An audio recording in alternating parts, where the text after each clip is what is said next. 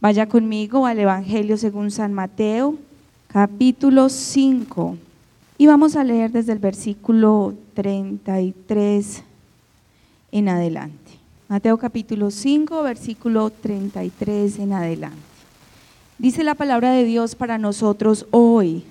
Además, habéis oído que fue dicho a los antiguos, no perjurarás, sino cumplirás al Señor tus juramentos. Pero yo os digo, no juréis en ninguna manera, ni por el cielo, porque es el trono de Dios, ni por la tierra, porque es el estrado de sus pies, ni por Jerusalén, porque es la ciudad del gran rey, ni por tu cabeza jurarás, porque no puedes hacer blanco o negro un solo cabello. Pero sea vuestro hablar sí, sí, no, no porque lo que es más de esto, de mal, procede. Padre, en el nombre de Jesús te damos gracias por tu palabra, porque hay verdades preciosas y reveladas que necesitamos, Señor, recordar y conocer. Bendice eh, a tu pueblo, a tu pueblo hambriento, necesitado y sediento de escuchar tu voz porque como está escrito, una palabra tuya, Señor, bastará para sanar nuestra alma, nuestro corazón, nuestras vidas, nuestras familias, nuestra economía. Una palabra tuya es lo que cada uno de nosotros necesitamos. Te bendecimos, Señor, y te damos todo el honor y toda la gloria. Bendice el pastor que hoy predica eh, y expone tu palabra, dale claridad, dale, ilumina el Evangelio a su vida y que nosotros podamos de una manera clara y genuina comprender lo que esta palabra nos acerque más a ti y a tu voluntad y a tus caminos que son preciosos y perfectos.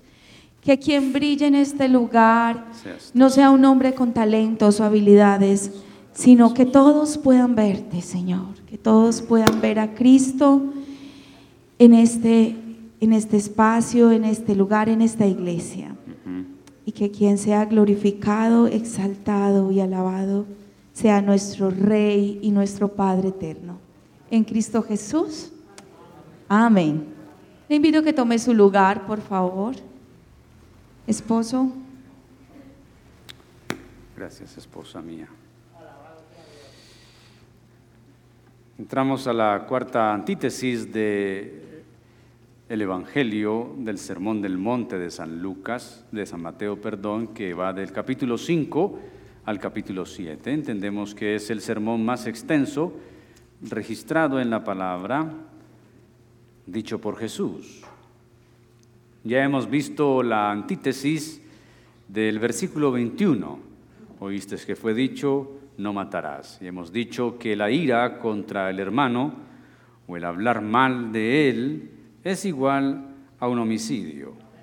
Hablamos del adulterio, eh, que la mera intención ya es un pecado en el corazón.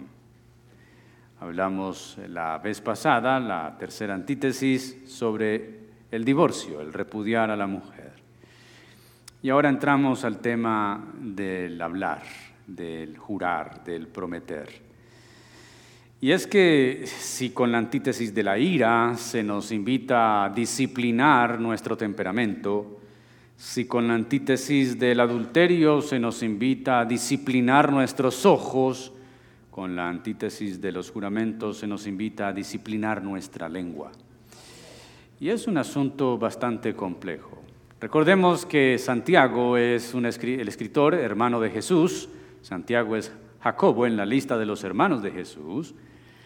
Eh, Santiago recopila, muy bien el Sermón del Monte, pero lo recopila de una manera pragmática. Quiere decir, en Santiago vemos cómo se practica todo esto.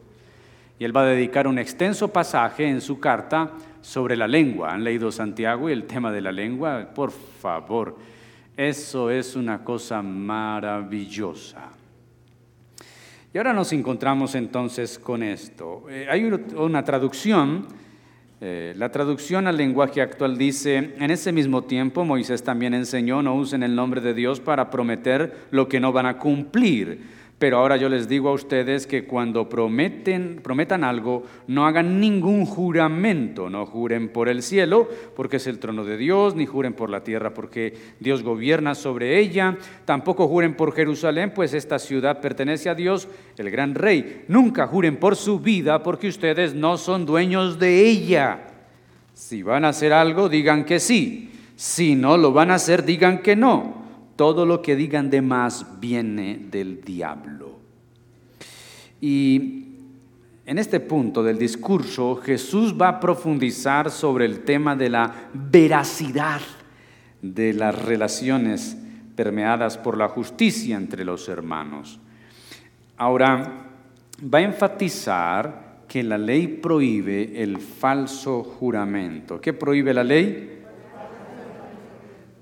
Considerándolo la prueba máxima de la infidelidad al prójimo, al inducirle a creer una promesa que en realidad no será cumplida según la intencionalidad del que realizó el juramento. Entonces, Jesús coloca la discusión en otro nivel.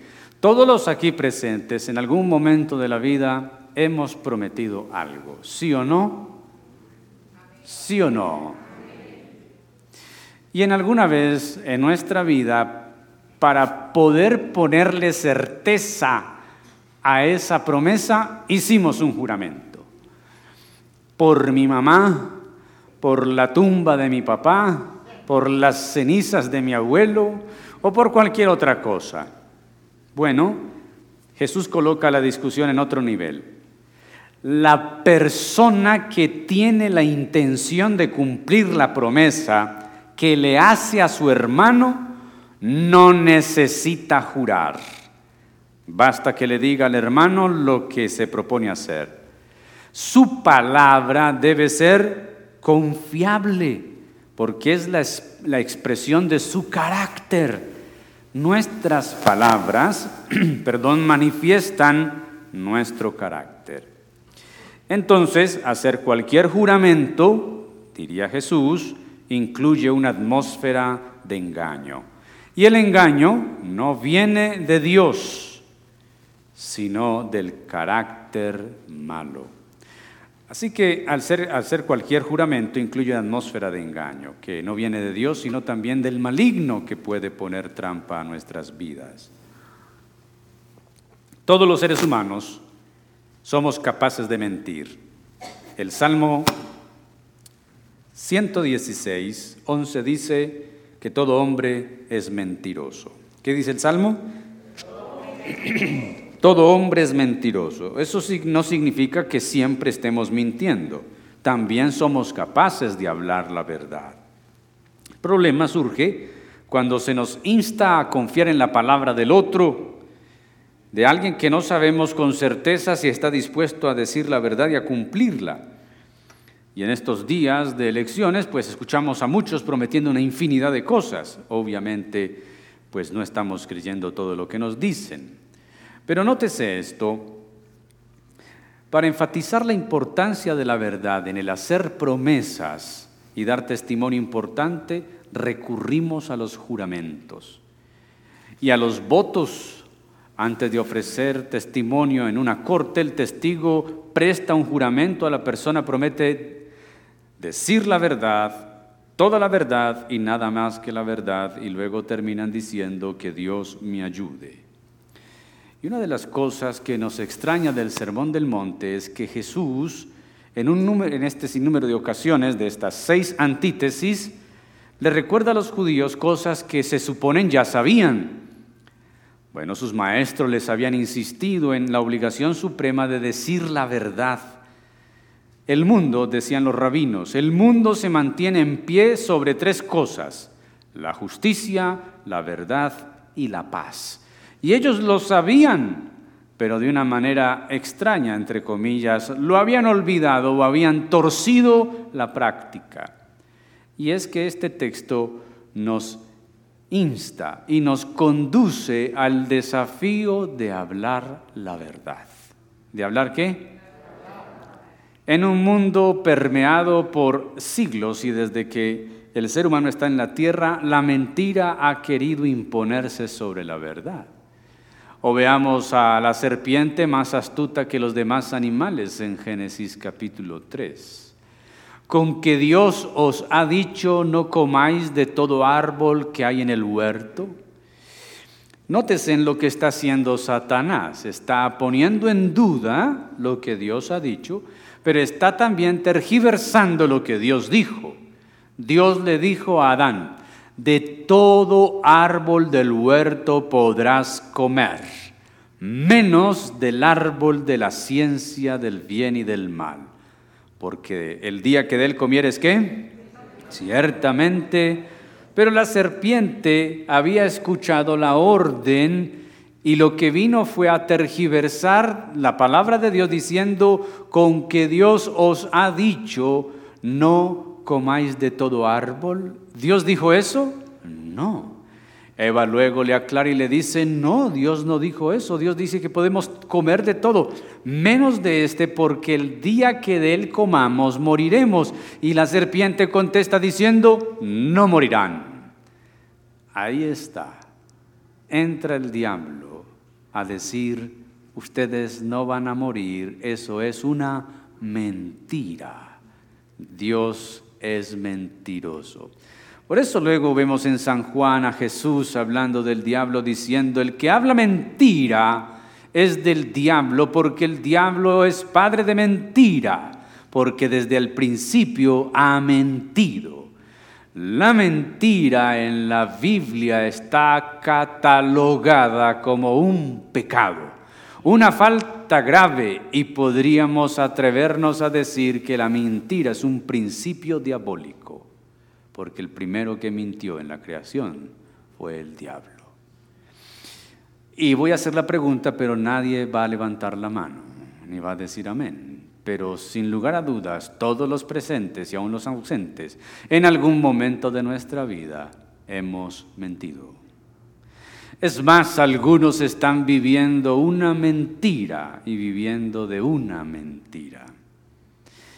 Los maestros judíos insistían todavía más en la verdad si se había reforzado con un juramento y este principio se establece repetidamente en el Nuevo Testamento. El mandamiento decía, no pronunciarás el nombre del Señor tu Dios en vano, porque el Señor no dará por inocente al que pronuncia su nombre en vano. Éxodo 27.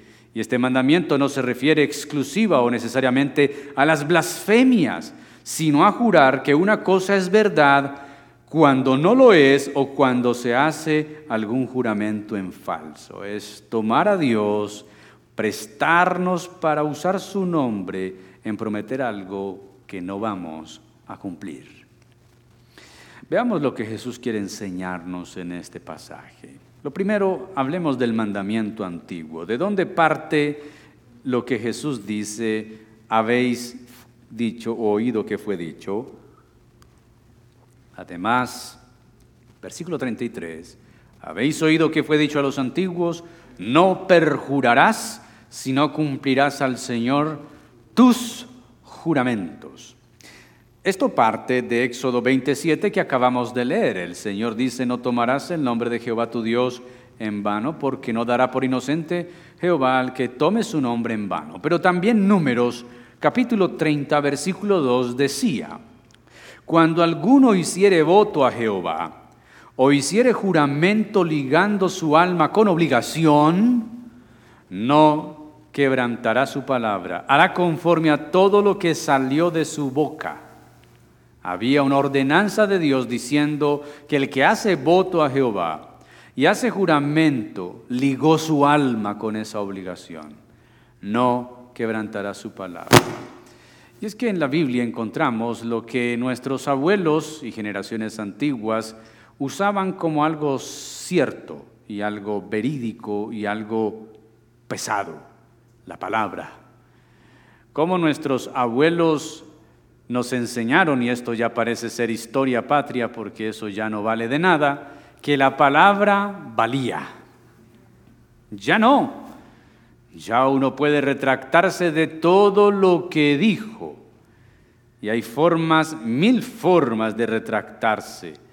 Pero antes, y esto viene desde la escritura enseñado por Dios, cuando uno empeña su palabra debe cumplirla. Pero hemos enseñado, nos ha enseñado, mal enseñado esta sociedad que no es así, que lo que no está escrito no existe. ¿Está escrito? No, entonces nunca lo dije, entonces no lo sustento, entonces no lo sostengo. Que las palabras se las lleva el viento.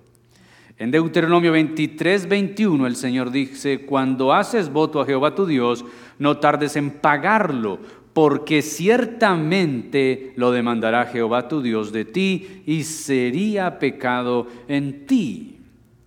Eclesiastés, capítulo 5. El escritor de Eclesiastés sí que hace una advertencia tremenda frente a los juramentos que se hacen al Señor.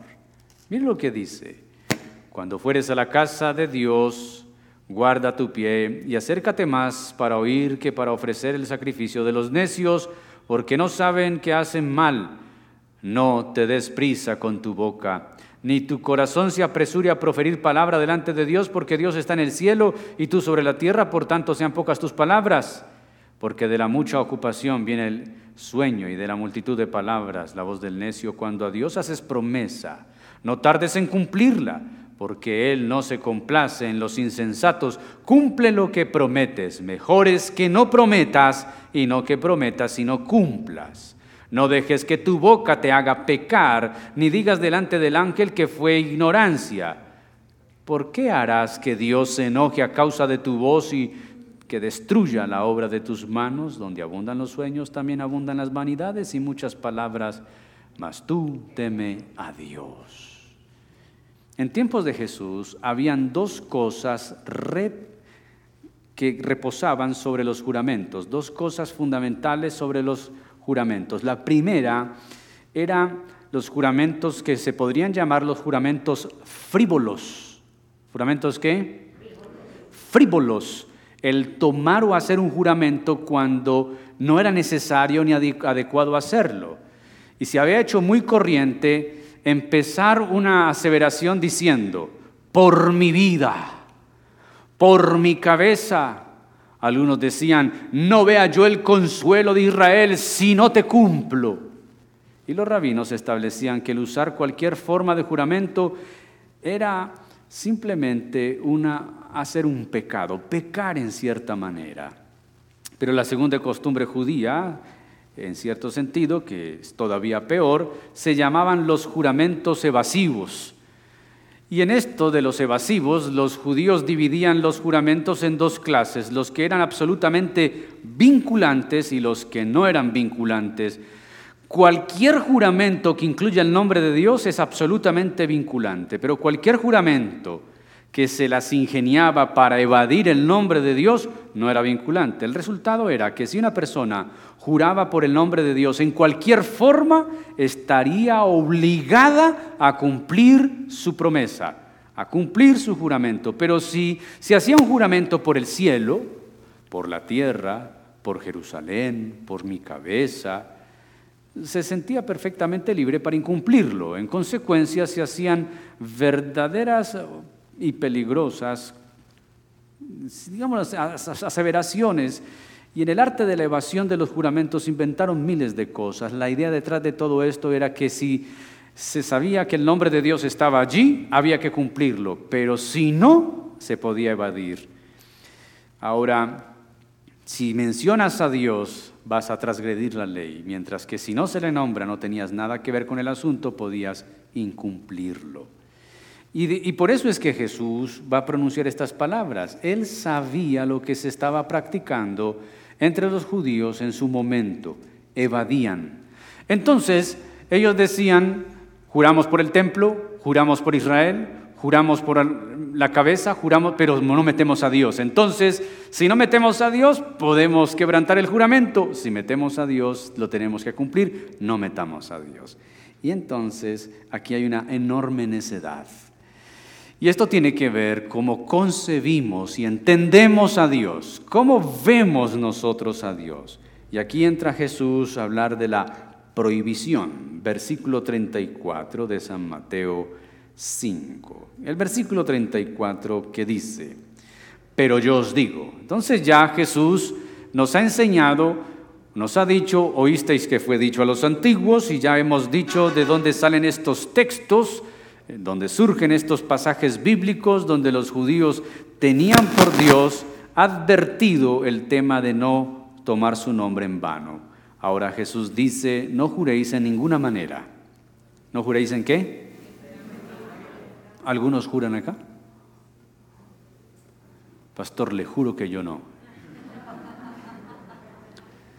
Pero yo os digo, no juréis en ninguna manera, ni por el cielo, porque es que el trono de Dios, ni por la tierra, porque es que el estado de sus pies, ni por Jerusalén, porque es la ciudad del gran rey, ni por tu cabeza jurarás, porque no puedes hacer blanco o negro un solo cabello. Lo que esto establece es muy claro. Lo que Jesús dice es que lejos de tener que hacer a Dios parte de algún asunto, no se le puede excluir de ninguno. Escuche esto. Lejos de hacer y tener que hacer a Dios parte de algún asunto que yo hablo, tampoco se le puede excluir de ninguno. Dios está en todo. En el cielo, ese es su trono. La tierra, el estrado de sus pies. Jerusalén, la ciudad de Dios. La cabeza de un hombre no le pertenece a él, sino a Dios. Su vida le pertenece a Dios. No hay nada en el mundo que no le pertenezca a Dios.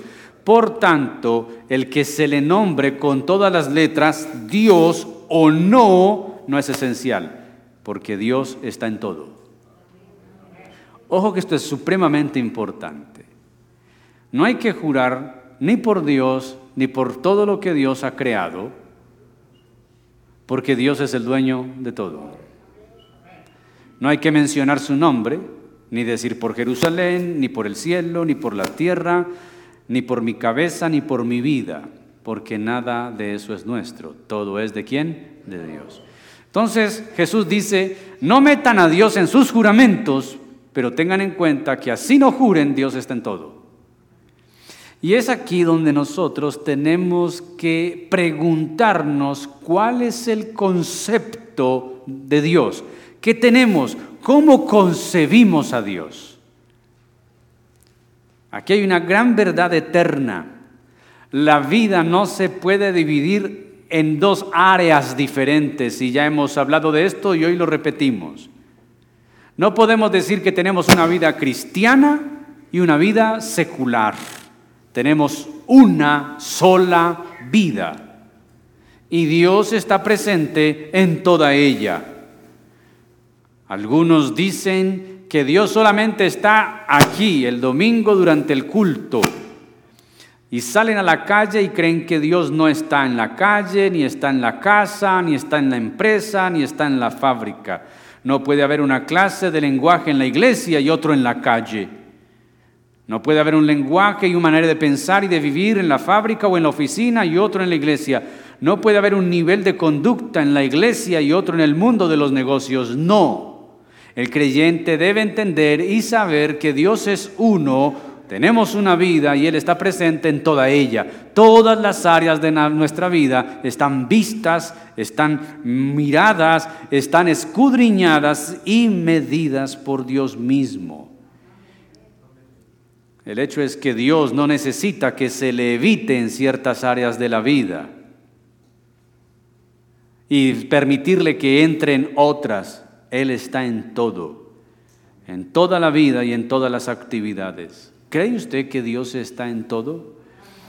Pastor, a Dios qué le va a importar este negocio, este numerito. Dios está ocupado en Ucrania y en África con los niños con hambre y en las iglesias. Dios no tiene tiempo para esto mío. Una mentirilla de esas. Empresas públicas que yo estoy un contrabando, eso es gente tiene mucha plata. Nosotros creemos equivocadamente que Dios solamente nos ve cuando le oramos, cuando le clamamos, y no en todo lugar y en todo tiempo. ¿Cuántos creen en un Dios que es omnipresente? ¿Cuántos creen en un Dios que es omnipresente? Entonces, mis queridos, no solo lo que decimos en la iglesia cuando oramos en su nombre, Él lo oye, Él lo oye todo, absolutamente todo. El salmista lo dijo, no está la palabra en mi boca, he aquí, oh Señor, que qué, que tú la sabes toda. Él escudriña el corazón, Gonzalo Echeverry, silencio por favor. Lo oye todo. No puede haber ciertas expresiones que eviten que esta transgresión se dé si nosotros excluimos a Dios de áreas de nuestra vida. Dios nos oye siempre. Nuestro pensamiento, la intención, la motivación de nuestro corazón. Entonces, consideramos sagradas todas las promesas si tenemos presente que siempre se hacen en su presencia porque Dios está en todo lugar.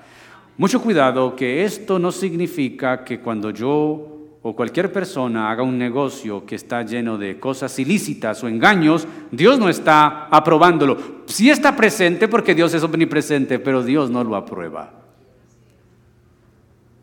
Entonces, les he contado aquí una vez haciendo un programa de jóvenes hace mucho tiempo, hablábamos de la sexualidad en el noviazgo y entonces llamó, creo que una niña a decir que ella se acostaba con su novio, pero que creían, creían que no era pecado porque oraban antes de hacerlo. Ninguna oración santifica lo que Dios ya constituyó como pecado. Lo que nosotros tenemos que tener presente en este momento con lo que Jesús nos está diciendo es, mire, jurar no es necesario, porque Dios está presente siempre cuando hablas y aun cuando no hablas. Dios nos conoce.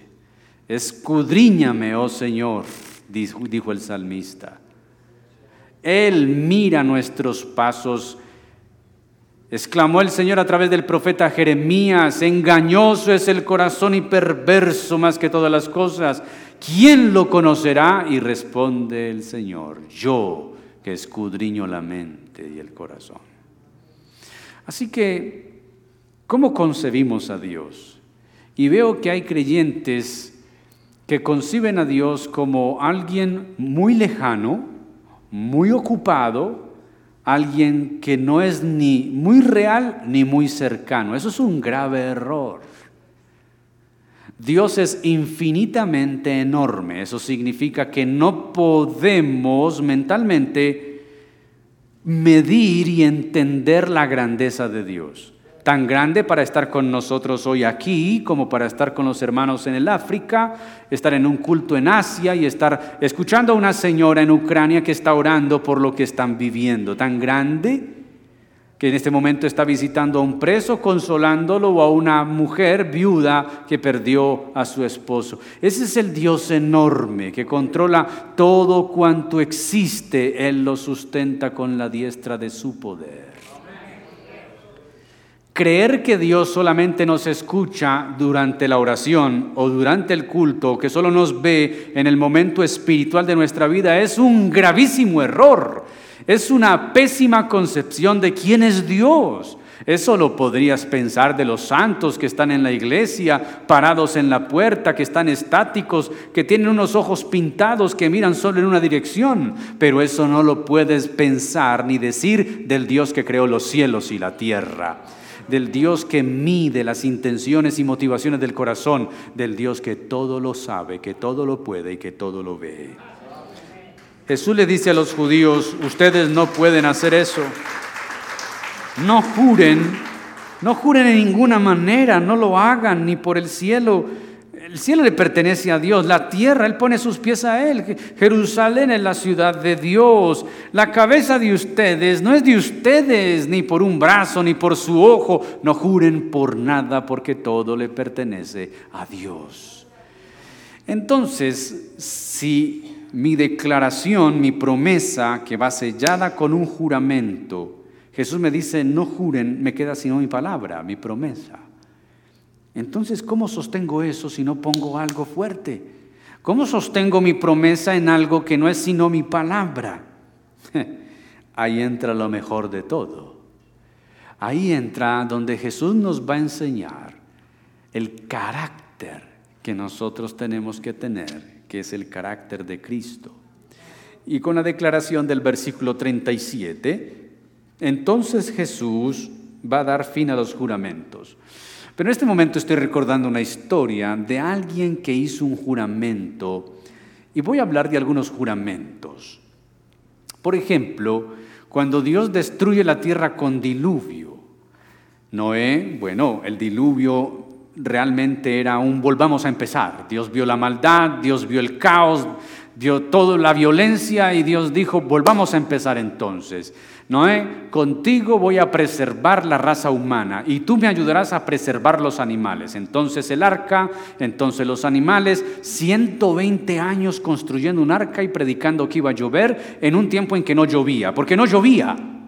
Hasta los días de Noé la tierra era regada con un vapor que subía del suelo. Por eso Jesús dice que esto será como los días de, Noé, que, no llovía. La gente, ¿cómo le iba a creer a Noé que iba a caer agua del cielo, sino que caía agua? Así será la venida de Hijo del Hombre. Nosotros estamos diciendo que Jesús vendrá en las nubes, pero ¿quién va a creer? Eso nunca ha ocurrido. Jesús nació en un pesebre, pero venir en las nubes. El caso es que cuando Noé sale del arca construye un altar y levanta un sacrificio y dice el capítulo 9, y percibió Dios olor grato. Pero luego dijo Dios, no volveré a destruir la tierra con diluvio por causa del hombre, porque ciertamente el intento del corazón del hombre es malo desde su juventud. Dios prometió que la tierra no volvería a ser inundada, no con un diluvio. Escuchen, no con un diluvio. Y lo aclaro porque la tierra se está inundando. De hecho, este planeta que se llama Tierra, dos terceras partes son de agua. Y puso un sello para su promesa, el arco iris. Hubo un hombre, y esto está en el libro de los jueces, un hombre que era juez de Israel, se llamaba Jefté.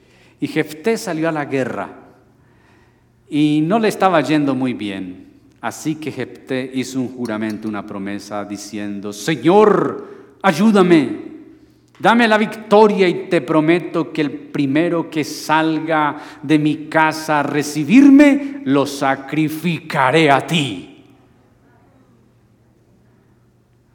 Algunos dicen que Jefté estaba pensando en su suegra, pero realmente no era así. Cuando Jefté gana, llega a la casa, la primera que sale a recibirle fue su única hija. Y no tenía más hijos, solo una hija. Feliz que regresó el papá, feliz que regresó vivo y Jefté dice, ay hija mía, hija de mis pesares.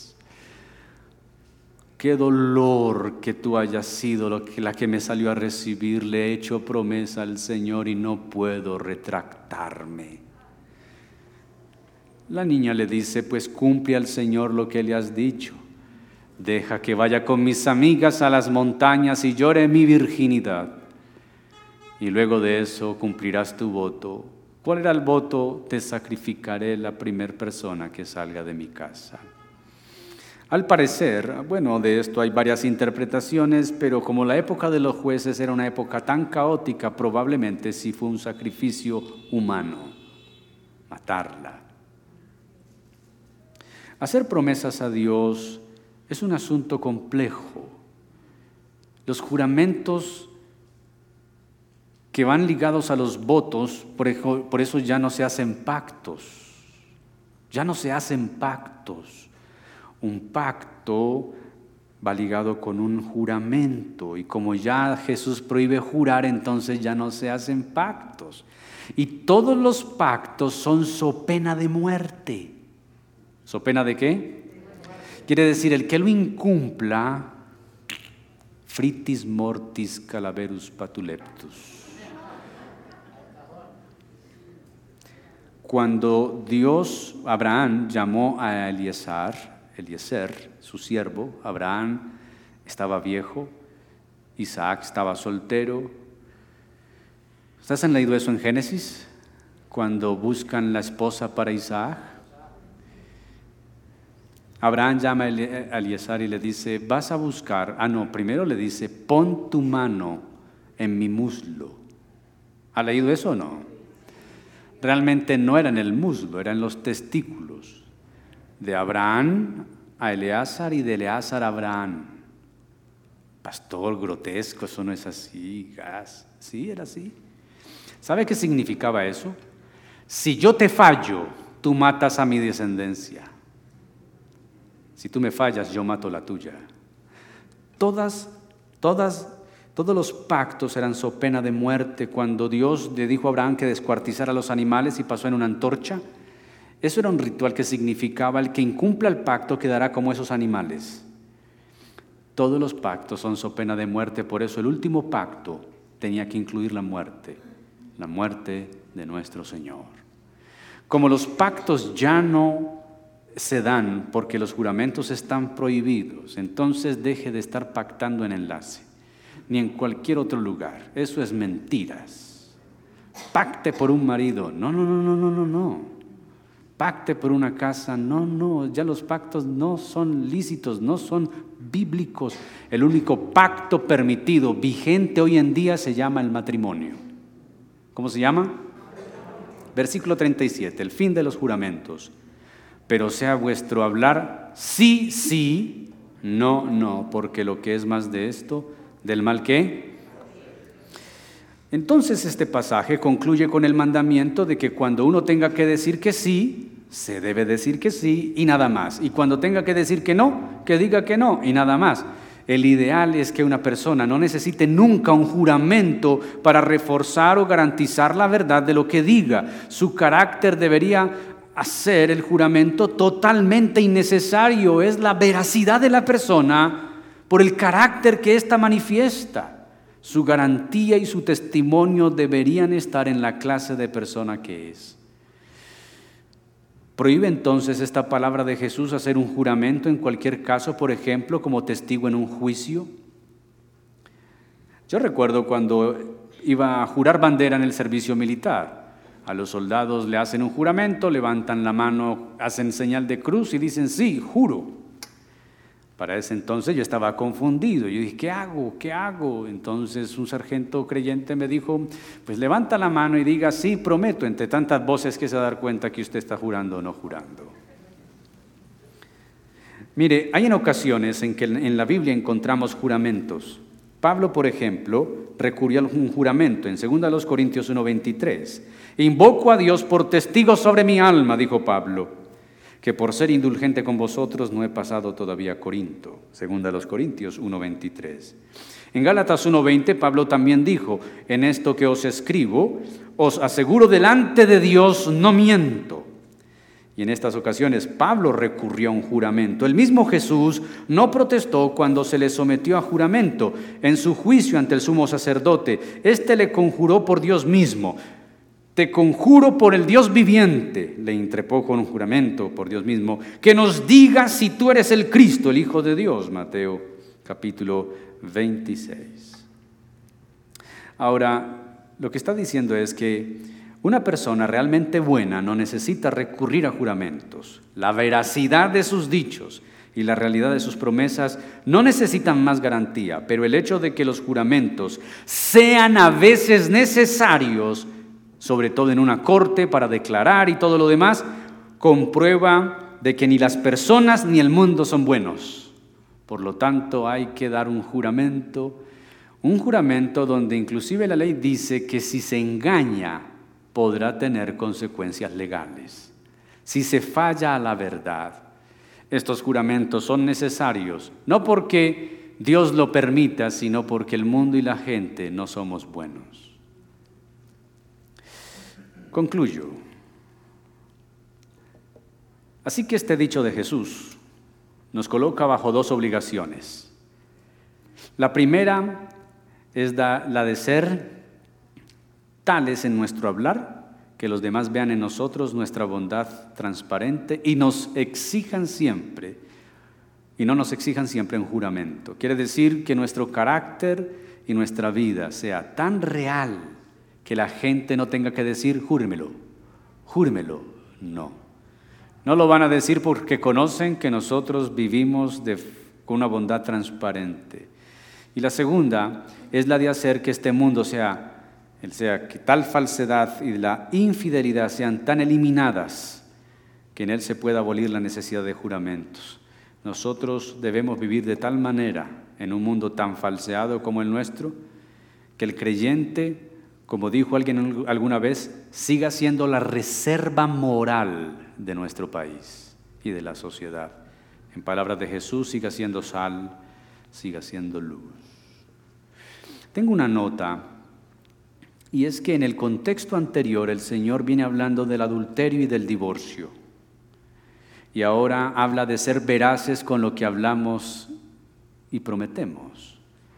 Es importante recordar las promesas que hicimos a la persona que trajimos al altar el día del matrimonio. Porque muchas cosas, como la infidelidad y el adulterio que conllevan a un divorcio, se dan porque nosotros no somos cumplidores de nuestras promesas.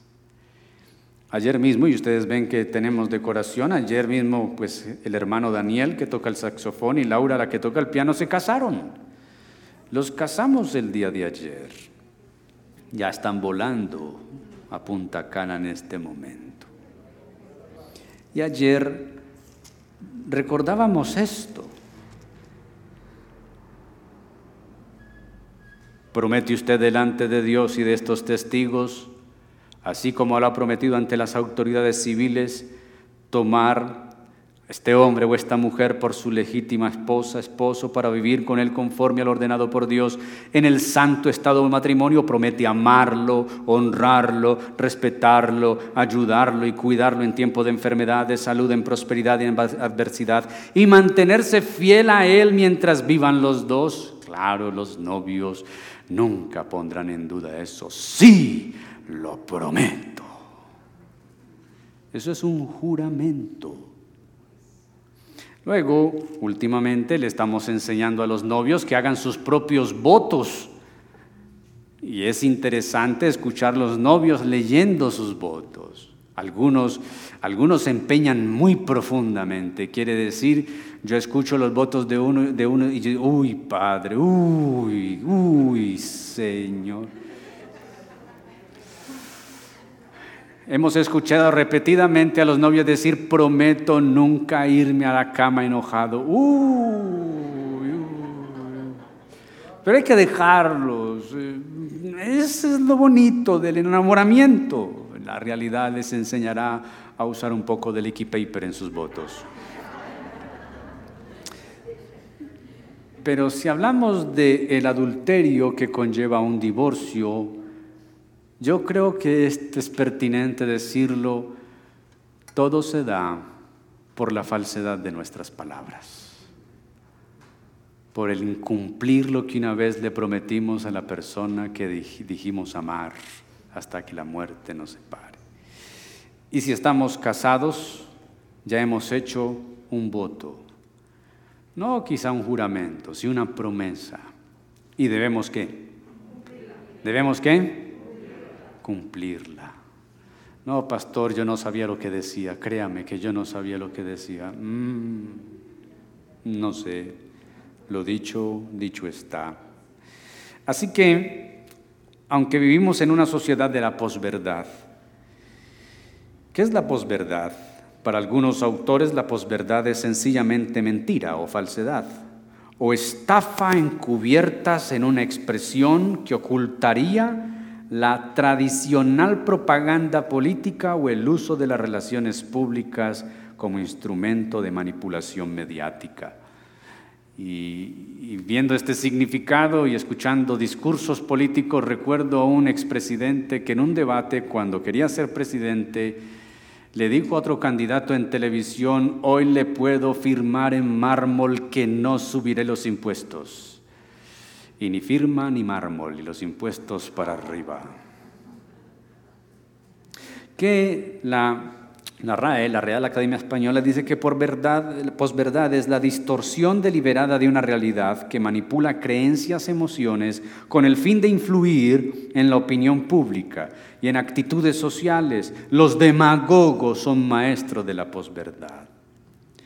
Entonces no debemos usar ni hablar mentira, y mucho menos jurar por Dios o por cualquier otra cosa que Él haya hecho u otra persona. Nuestras palabras deben ser veraces debemos recuperar de nuevo la credibilidad los unos para con los otros. Termino con Efesios 4:25 cuando Pablo dice, por tanto dejando a un lado la falsedad, hablad verdad cada cual con su prójimo porque somos miembros los unos de los otros. Mis queridos, que Dios nos ayude a hablar la verdad y a vivir de verdad. Puestos en pie, vamos a orar.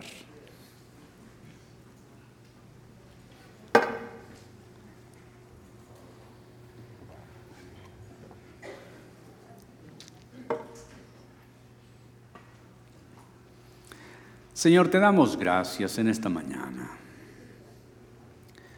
Tu palabra es viva y eficaz y más cortante que toda espada de doble filo. Tu palabra es cierta es indiscutible. No hay forma de evadir las verdades que descubren en nuestro corazón tus palabras.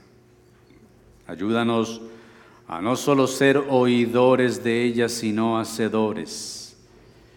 Guárdanos de ser aquellos que pequen con su boca, que hablan mucho, que prometen mucho, no cumplen nada. Guárdanos de querer pretender que los demás crean en nosotros acuñando una promesa con un juramento. No podemos jurar por nada ni por nadie, porque todo lo que existe es tuyo. Pero haznos entender y saber plenamente que tú estás presente en todo momento, cuando callamos o cuando hablamos. Perdónanos cuando somos tan ligeros para hablar, cuando tu palabra dice, todo hombre sea pronto para oír, tardo para hablar, tardo para irarse. Perdónanos por la velocidad con que hacemos promesas. Perdónanos por la necedad de nuestro corazón cuando entonces, Señor, ligeramente hablamos, neciamente hablamos. Señor, te damos gracias por tu fidelidad por tu gran amor. Gracias Señor, porque tú eres un Dios bondadoso, clemente, fiel, misericordioso, compasivo. Eres el Dios eterno, el Dios que es lento para la ira y grande en misericordia. Bendice a tu pueblo, Señor, bendícenos cada día, Señor, en moldear el carácter de Cristo, porque nuestras palabras revelan el carácter nuestro y queremos ser como tú como tú eres Jesús.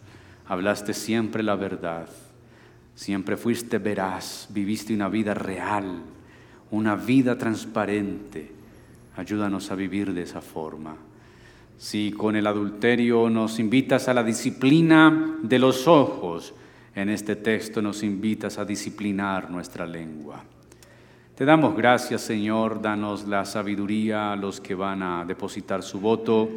Ayúdanos no a creer en las promesas que los demagogos prometen en sus campañas, sino a mirar la vida de la persona, Señor, cómo ha sido su vida, porque es una persona y aunque todos cometemos errores, hay unos que son mucho más graves para pretender gobernar, para pretender liderar. Te damos gracias, Señor, en nombre que es sobre todo nombre, en el nombre de Jesús y todos decimos, la paz de Dios en sus corazones, hermanos.